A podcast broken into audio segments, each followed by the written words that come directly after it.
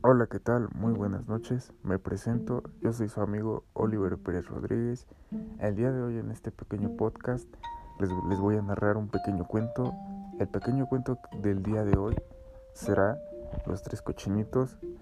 Si muchos de ustedes lo conocen, pues saben que es un gran cuento. El día de hoy vamos a hablar de tres aspectos.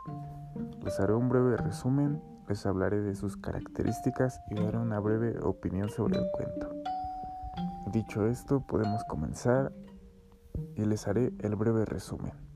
En primera, los tres cerditos hacen sus casas para tardar menos y jugar. Los dos primeros las hacen de paja y madera, mientras el mayor se esfuerza más y la hace de ladrillo. Cuando llega el lobo feroz soplando, tira las casas del primero y luego del segundo que se refugian en el tercero.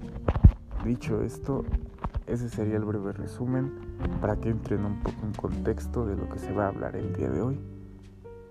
Así que podemos avanzar hacia las características. Bien, las características de los cerditos eran redondos y parecían fáciles de dibujar.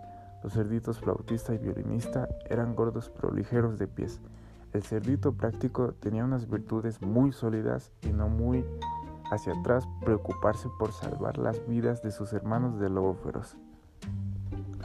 ¿Qué quiere decir esto? Que eran una familia unida y que el cerdito mayor siempre buscaba proteger a sus hermanos de los depredadores. Esto es muy reflejado en la realidad porque en, en, mi opinión yo digo que el cuento da una gran reflexión de aprendizaje pues los primeros dos cochinitos son flojos y hacen una casa muy común y el simple sin llegar a ser resistente sin tomar en cuenta el peligro que corrían. En cuanto al último cochinito, superó de sí mismo sus pensamientos dejando un trabajo bien hecho.